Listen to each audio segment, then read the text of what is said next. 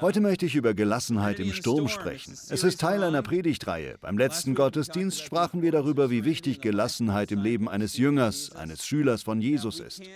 Ohne Gelassenheit können wir unmöglich erfüllen, wozu Gott uns ruft. Wir können nicht unsere Feinde lieben oder uns um notleidende Menschen kümmern. Wir können nicht mutig und glaubensvoll leben, wenn wir ständig Angst haben und uns Sorgen machen. Jesus selbst hat uns zugesagt, dass wir Gelassenheit haben können. Wir können Zuversicht und Frieden im Kopf und Herzen haben. Ich bin überzeugt, das ist Gottes Wille für Sie und er kann es ihnen durch seinen Heiligen Geist schenken. Um das zu erleben, ist einer der ersten und wichtigsten Punkte ein philosophischer oder theologischer, nämlich Gottes Versorgung zu verstehen, seine Vorhersehung. Beim Wort Vorhersehung denken wir vielleicht an Gottes großen Gesamtplan. Dabei hängt Vorhersehung ganz eng mit Versorgung zusammen. Es bedeutet, dass Gott für uns sorgt. Er gibt uns genau das, was wir brauchen, wenn wir es brauchen. Er gibt uns unser täglich Brot. Er sorgt für uns auch in gefährlichen und stürmischen Zeiten. Wenn wir an diese Vorhersehung glauben können, gewinnen wir inneren Frieden. Heute möchte ich über Vorhersehung nicht nur in Bezug auf unser Leben sprechen, sondern auch auf unseren Tod. Einige von Ihnen hier sind schon ein bisschen älter. Andere sind zwar jünger, aber sie sind krank oder haben einen nahestehenden Menschen verloren. Vielleicht sorgen sie sich über ihren eigenen Tod. Sie fragen sich, wird Gott wirklich für mich da sein? Viele Christen sorgen sich auch um die Hölle, besonders wenn sie streng religiös aufgewachsen sind. Sie dürfen wissen, wenn sie ihr Leben Jesus Christus anvertraut haben, müssen sie sich darüber keine Sorgen machen. Der Himmel ist ihr Zuhause. Wer zu Jesus gehört, für den ist der Tod eher ein Aufwachen als ein Einschlafen. Amen, danke Jim. Ich glaube, der Himmel wird ein Ort sein, den Sie wirklich genießen können. Das Leben ist nicht kurz. Das Leben ist sehr, sehr, sehr, sehr lang. Sie müssen sich nicht von Sorgen über Tod oder Krankheit belasten lassen. Ja, Sie mögen einige Krankheiten zu erleiden haben. Wir alle müssen uns dem Tod stellen. Aber Sie können darauf vertrauen, dass Sie nicht allein sein werden. Werden Sie nicht. Jesus wird bei Ihnen sein und Sie nach Hause bringen. Heute möchte ich darüber sprechen, wie sich das auf unsere ganze Gesellschaft auswirkt, das wirklich zu glauben wie es sich auf unser Leben auswirkt und was der Himmel in der Bibel wirklich bedeutet. Der Himmel ist nicht bloß ein Ort, er ist etwas, was immer passiert, etwas, was wir erleben können. Ganz gleich, was wir durchmachen. Wir können glauben, dass es nicht ohne Grund geschieht. Alles, was in unserem Leben geschieht, kann Teil eines größeren Ganzen sein. Vor Jahren hörte ich diese Worte aus dem Mund einer alten Friseurin. Sie sagte, nichts geschieht ohne Grund. Ich fand das profund. Ist es auch. Damals war ich mit einem attraktiven Mädchen zusammen, mit Hannah Presley. Und ja, sie ist mit Elvis verwandt. Sie sitzt da. Zu dem Zeitpunkt gingen wir nur miteinander aus und es war Zeit für meinen großen Auftritt. Es war die Hochzeit einer Cousine von ihr und ich durfte als zusätzlicher Hochzeitsgast kommen. Ich trug zwar nur einen ganz billigen Smoking, aber immerhin einen Smoking. Hannah meinte, okay, du darfst kommen, aber du musst vorher zum Friseur. Ich ging immer zur gleichen Friseurin. Sie machte ihre Sache immer gut. Also ging ich zu ihr und ließ mir die Haare schneiden. Sie war keine Christin. Ich wusste viel von ihrem persönlichen Leben, weil sie Friseurin war und Friseure erzählen einem gern aus ihrem persönlichen Leben, selbst wenn es unbehaglich wird. Auch dieses Mal plauderte sie wieder munter drauf los. Sie erzählte von etwas, was für sie schrecklich war, auch wenn es mir nicht wie eine große Sache erschien. Aber dann sagte sie, naja, nichts geschieht ohne Grund. Damals hatte ich eine große Leidenschaft dafür, habe ich immer noch, Menschen vom Glauben an Jesus Christus zu überzeugen. Also benutzte ich diese wahre Aussage, nichts geschieht ohne Grund, um sie zu bekehren. Ich wollte sie zu Jesus führen. Als 19-Jähriger, der gerade diesen wichtigen Haarschnitt bekam, beschloss ich also meiner weniger christlichen Friseurin von Jesus zu erzählen erzählen. Deshalb fragte ich sie, aus welchem Grund geschieht denn alles? Wessen Grund ist es? Würden Sie heute sterben, wüssten Sie dann, wo Sie hinkommen? Solche Fragen. Ich weiß nicht mehr genau, ob ich ihr diese letzte Frage tatsächlich gestellt habe, aber ich sprach lange mit ihr und fand, dass ich meine Sache gut machte. Ich meinte, meinen Glauben gut weitergegeben zu haben. Hinterher fühlte ich mich richtig gut. Doch als ich meine Frisur später im Spiegel anschaute, fragte ich mich, ob sie meine Bekehrungsversuche so gut aufgenommen hatte. Hier ist ein Foto von der Hochzeit. Sie können sehen, Hannah sieht großartig aus. Das ist echt. Das ist ein echtes Foto und anhand des Beweises dieses Fotos liegt die Vermutung nahe, dass meine Friseurin die gute Nachricht von Jesus nicht ganz so gut aufgenommen hatte, wie ich dachte. Der einzige Grund, warum ich dieses Foto heute noch habe, ist meine Schwiegermutter. Wie Schwiegermütter das so machen, beschloss sie, dieses Augenblicks zu gedenken, indem sie daraus einen Weihnachtsschmuck machte. Nichts drückt Weihnachten so passend aus wie ein misslungener Haarschnitt in einem Smoking. Das hängt jedes Jahr an unserem Baum, um mich daran zu erinnern. Ich weiß nicht, was mit der Friseurin passiert ist, ob sie doch noch zu Jesus fand. Das nächste Mal ging ich zu einem anderen Friseur, jemanden, der wirklich zuhören wollte. Ich habe auch gelernt, ein kleiner Tipp am Rande, versuchen Sie nie Ihren Friseur zu bekehren. Lassen Sie ihn einfach machen und geben Sie großzügiges Trinkgeld. Aber solche Sätze sagen Leute, oder? Man hört es aus aller Munde, zumindest hier in Südkalifornien. Hier gibt es viel Religiosität, viel Spiritualität. Und man hört selbst ganz weltliche, nicht religiöse Menschen sagen, nichts geschieht ohne Grund. Da fragt man sich, ob Sie diesen Ansatz zu Ende gedacht haben. Vielleicht haben Sie das auch schon gesagt. Nun, ich möchte Ihnen sagen, dass tatsächlich nichts ohne Grund geschieht. Gott ist auf unserer Seite und er hat gute Gründe. Wir verstehen sie jetzt noch nicht. Der Tod ist eine Tür, durch die wir gehen. Er weckt uns aus unserem Schlaf. Unser Nichtverstehen verwandelt sich in Verstehen. Unsere Sorgen verwandeln sich in Frieden, unser Frust in Freude, in Feiern, in Lebensfülle.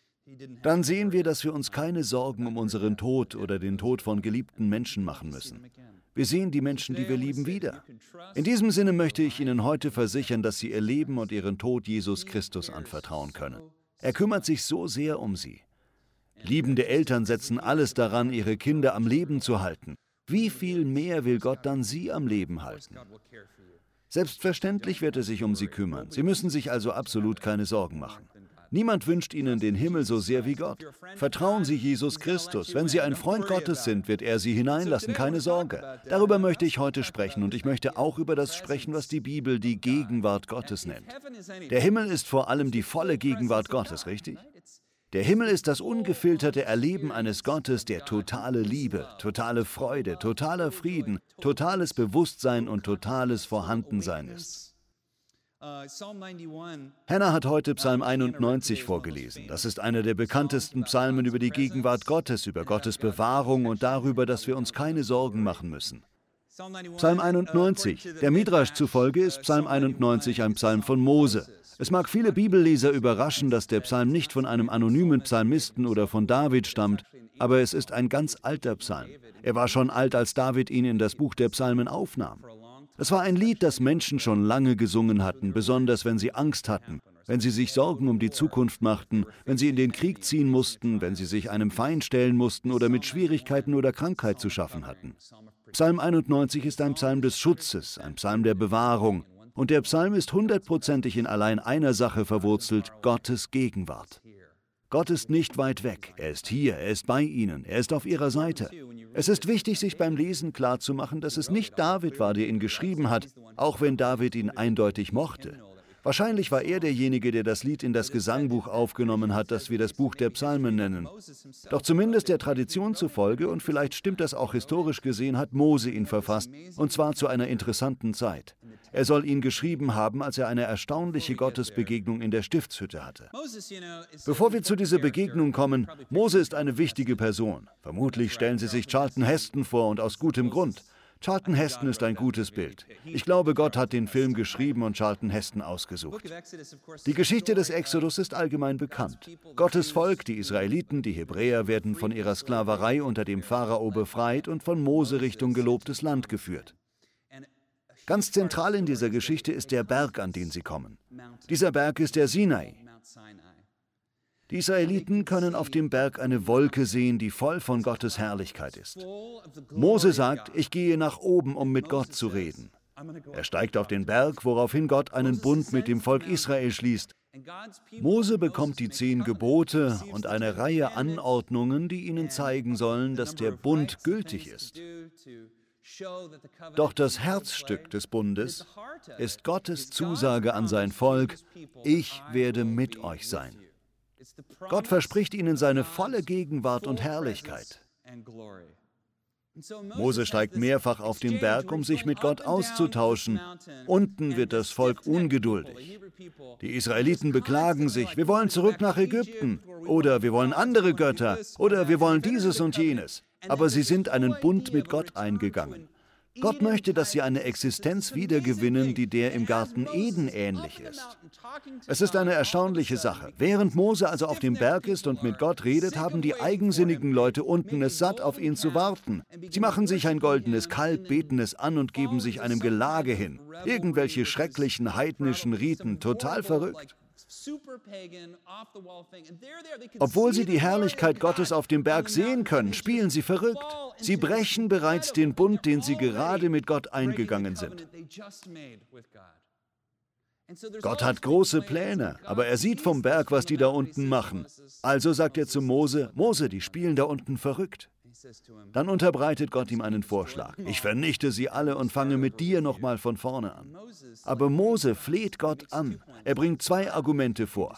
Herr, wenn du sie alle vernichtest, was ist dann mit deinem Bund, den du mit ihrem Vater Abraham geschlossen hast? Dann hältst du doch deinen Bund nicht. Und zweitens, wenn du sie alle vernichtest, was denken dann die anderen Völker? Sie werden sagen, so geht Gott mit seinem Volk um, mit dem er einen Bund geschlossen hat. Gott gibt nach und Mose steigt den Berg hinab. Obwohl Gott die Übeltäter bestraft, die den verrückten Aufstand angezettelt hatten, erneuert er seinen Bund mit den Israeliten und verspricht ihnen seine Gegenwart. Bei dieser Bundeserneuerung gibt er ihnen einen detaillierten Bauplan für eine Art großes Zelt, genannt die Stiftshütte. Da würden sie Gott erleben können, da würde seine Gegenwart wohnen. Später wurde daraus der Tempel und heute sind wir Gottes Tempel. Doch das ist eine Predigt für sich. Zurück zum Sinai. Am Ende dieser Episode kommt Psalm 33.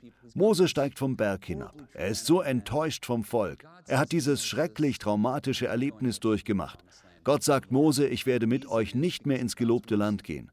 Der Grund dafür ist Gottes Erbarmen. Er sagt zu Mose, würde ich mit diesen Leuten gehen, würden sie mich wieder auf die Palme bringen und ich würde sie alle umbringen. Das ist jetzt nicht wortgetreu wiedergegeben, aber im Grunde genommen lief es darauf hinaus. Gott sagt, würde ich mit euch gehen, würden diese eigensinnigen Leute nicht lange überleben, ich würde sie auslöschen. Er sagt, stattdessen schicke ich einen Engel mit euch. Als Mose das hört, fällt er in eine tiefe Depression, es bricht ihm das Herz. Er sagt dem Volk, Gott wird nicht mit uns gehen, sondern einen Engel mit uns schicken. Er tut das aus Erbarmen. Daraufhin nehmen die Leute all ihren Schmuck, ihre Juwelen und feine Kleider ab und weinen, weil sie wissen, dass sie es selbst verschuldet haben. Sie haben ihren Bund mit Gott gebrochen. Und weil Gott Erbarmen mit ihnen hat, nicht weil er sie strafen will, geht er jetzt nicht mit ihnen. In dieser Lage ist Mose nun. Dann erzählt die Bibel, dass Mose ein Zelt der Begegnung hatte. Es war noch nicht ganz die Stiftshütte, aber ein Vorläufer. Mose hatte das Zelt in einiger Entfernung vom Lager des Volkes aufgestellt. Es gab ein Lager, wo alle wohnten, und dann gab es das Zelt der Begegnung, das Mose aufgestellt hatte. Das Zelt war für jeden da, der mit Gott reden wollte. Jeder konnte dorthin, um Gott zu begegnen. Doch wann immer Mose selbst zum Zelt der Begegnung ging, passierten erstaunliche Dinge, was die Aufmerksamkeit der Leute erregte. Wenn er ins Zelt trat, formte sich über dem Eingang des Zeltes eine Wolkensäule. In der Bibel steht, dass Gott und Mose dann von Angesicht zu Angesicht sprachen wie Freunde. Ist das nicht bemerkenswert? Bemerkenswert an dieser Passage ist auch, dass dies erst passierte, nachdem Mose ins Zelt getreten war. Gott versperrte quasi den Eingang. Man hat fast den Eindruck, als durfte Mose erst wieder raus, nachdem Gott mit ihm fertig war. Haben Sie sich schon mal so beim Beten oder in der Anbetung gefühlt, ich darf hier nicht weg? Mose sagt zu Gott, Herr, du musst unbedingt mit uns gehen. Ich will nicht bloß einen Engel. Ich will nicht bloß ein Buch. Ich will nicht bloß Richtlinien. Ich will nicht bloß Lieder. Ich will dich. Ich brauche dich an meiner Seite. Wir brauchen dich bei uns. Verlass uns nicht. Lass uns nicht allein. Gott ist davon bewegt und er überlegt es sich anders. Er sagt Mose, meine Gegenwart, da haben wir es wieder, dieses Wort. Meine Gegenwart wird mit dir gehen und dir Ruhe schenken. Was für eine wunderbare Zusage. Gott will nicht nur mit ihm sein, sondern ihn auch von all seinen Sorgen und Ängsten befreien. Ja, es wird Kämpfe geben, ja, es wird Seuchen, Schlangen, Krieg und all dieses verrückte Zeug geben. Es wird ein Abenteuer sein, aber Gott wird ihn nie und nimmer verlassen. Das ist der Augenblick, wo Mose Psalm 91 dichtet. Wer unter dem Schutz des Höchsten wohnt, der kann bei ihm, dem Allmächtigen, Ruhe finden. Darin liegt ein Versprechen. Auch ich sage zum Herrn, du schenkst mir Zuflucht wie eine sichere Burg. Mein Gott, dir gehört mein ganzes Vertrauen. Und so geht es weiter. Hannah hat ihn richtig gut vorgelesen. Danke, Hannah.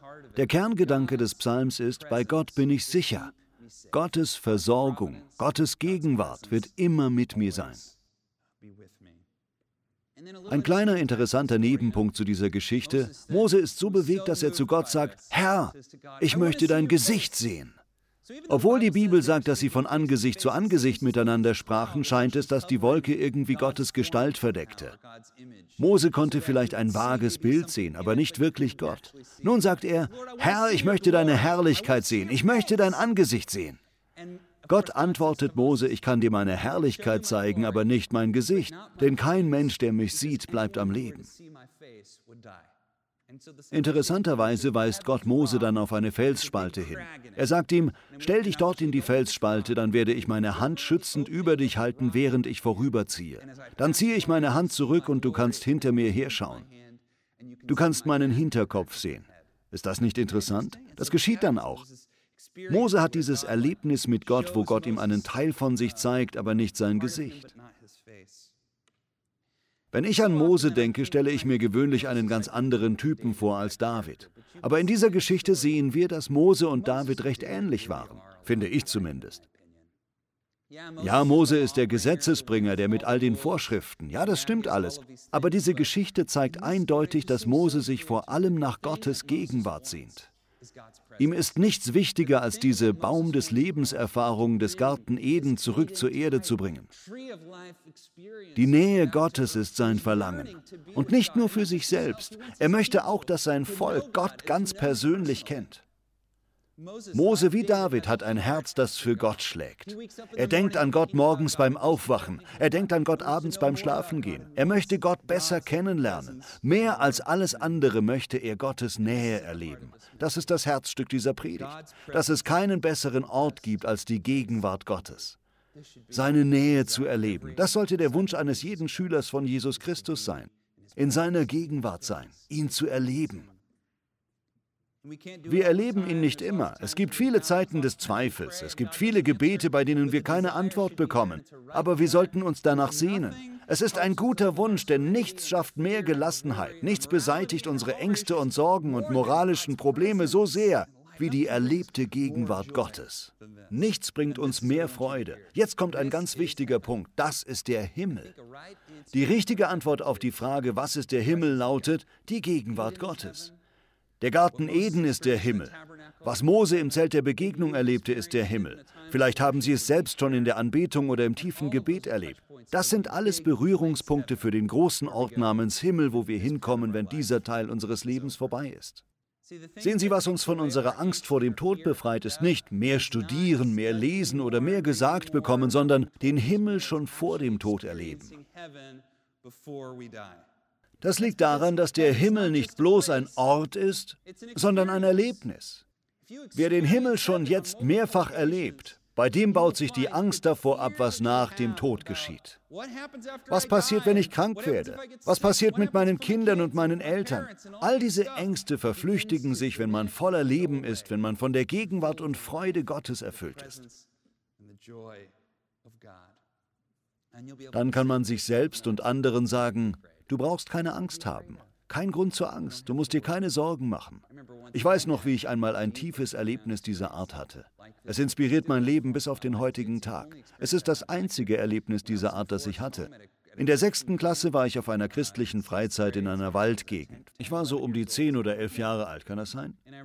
Ich weiß noch, wie ich da auf einem Felsblock saß. Es war spät abends und ich saß mit einem Seelsorger zusammen. Wir beteten zusammen. Ich machte gerade eine schwere Zeit in meinem Leben durch und mit einem Mal hatte ich beim Beten so ein tiefes, unglaubliches Erlebnis. Ich weiß nicht, wie ich es beschreiben soll. Ich hatte das Gefühl, als wäre ich völlig von Licht umgeben als wäre ich da gar nicht auf dem Felsen, sondern ganz woanders. Es war so eindrucksvoll, so unglaublich. Ich weiß noch, wie ich sagte, dass es war, als hätte Jesus mich umarmt. So etwas in der Art.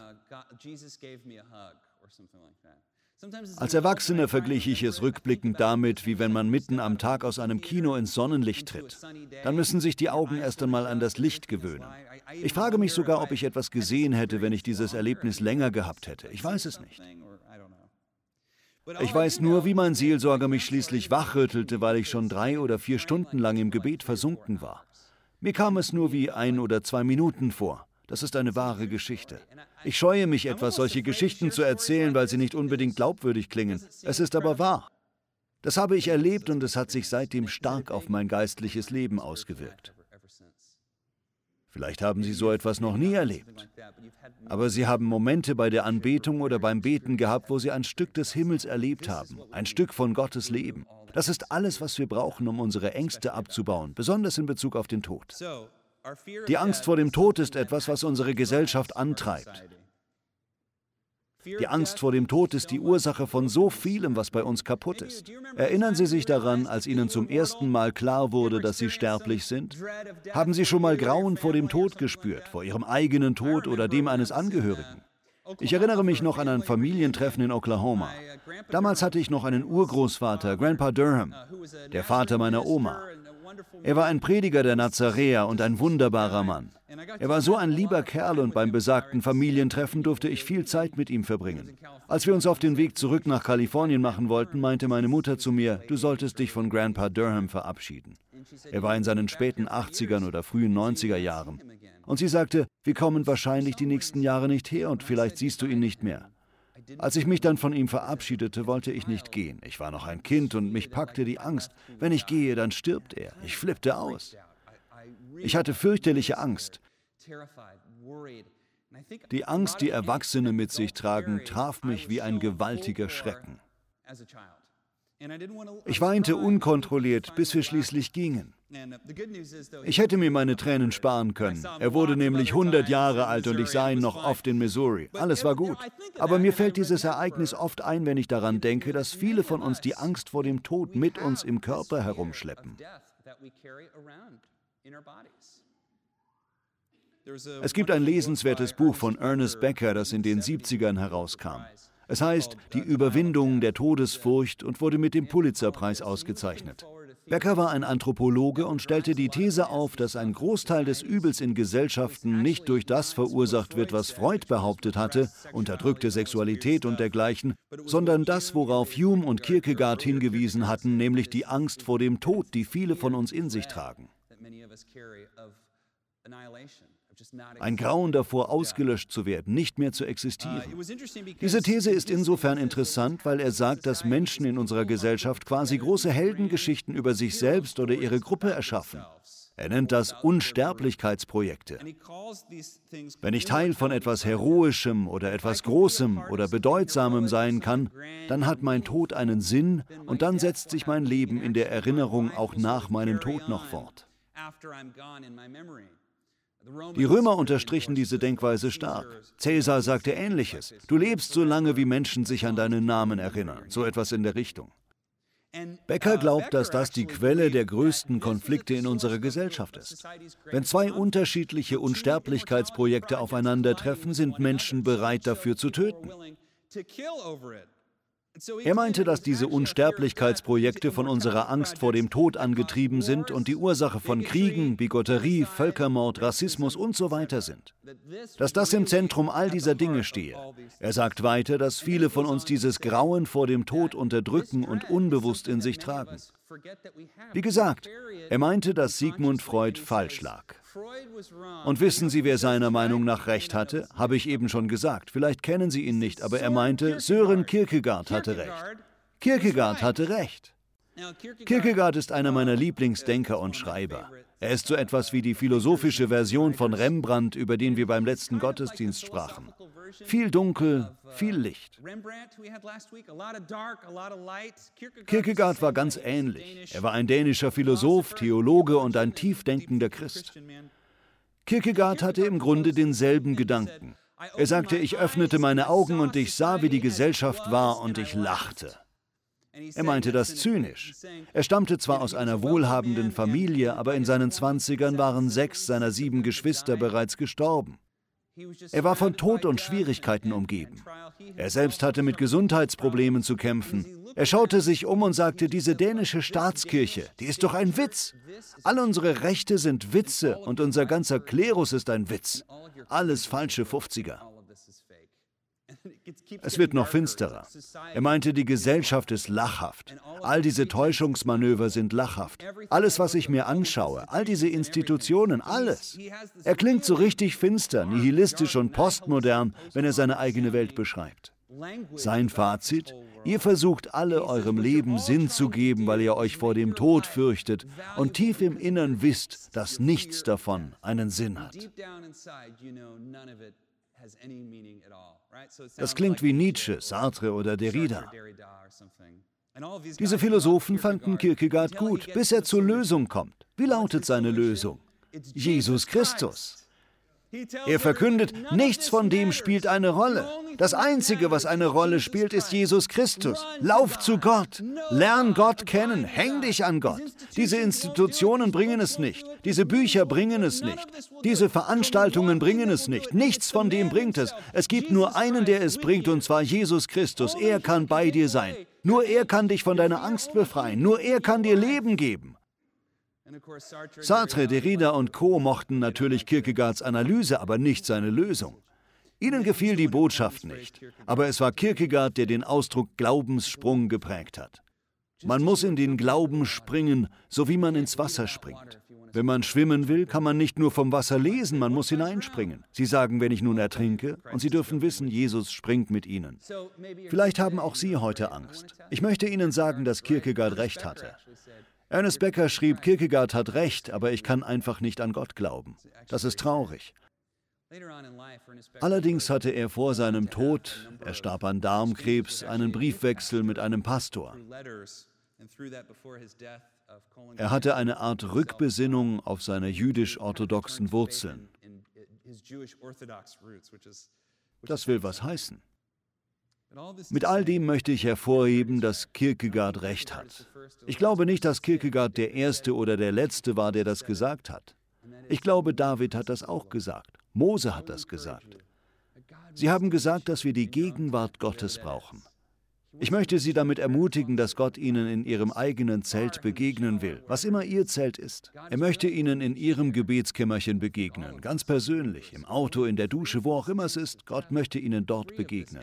Wir brauchen dieses Erleben von Gottes Nähe, um von der Angst vor dem Tod befreit zu werden. Dann müssen wir keine Schreckensbilder mehr an die Wand malen. Dann können wir wahre Gelassenheit haben. Wir müssen wissen und in unserem Herzen bestätigt bekommen, dass Gott mit uns ist, dass er ein Teil von uns ist.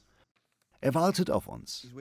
Er möchte ihnen begegnen. Er möchte von ihnen hören. Er ist nicht böse auf sie. Er hat ihnen vergeben. Deshalb sage ich Ihnen, was Kierkegaard gesagt hat, lauf zu Jesus Christus, dann wirst du gerettet. Vater, in diesem Sinne beten wir. Viele von uns sagen vielleicht, Herr, ich habe so eine tiefe Begegnung mit dir noch nie gehabt. Herr, ich danke dir, dass wir sie haben können.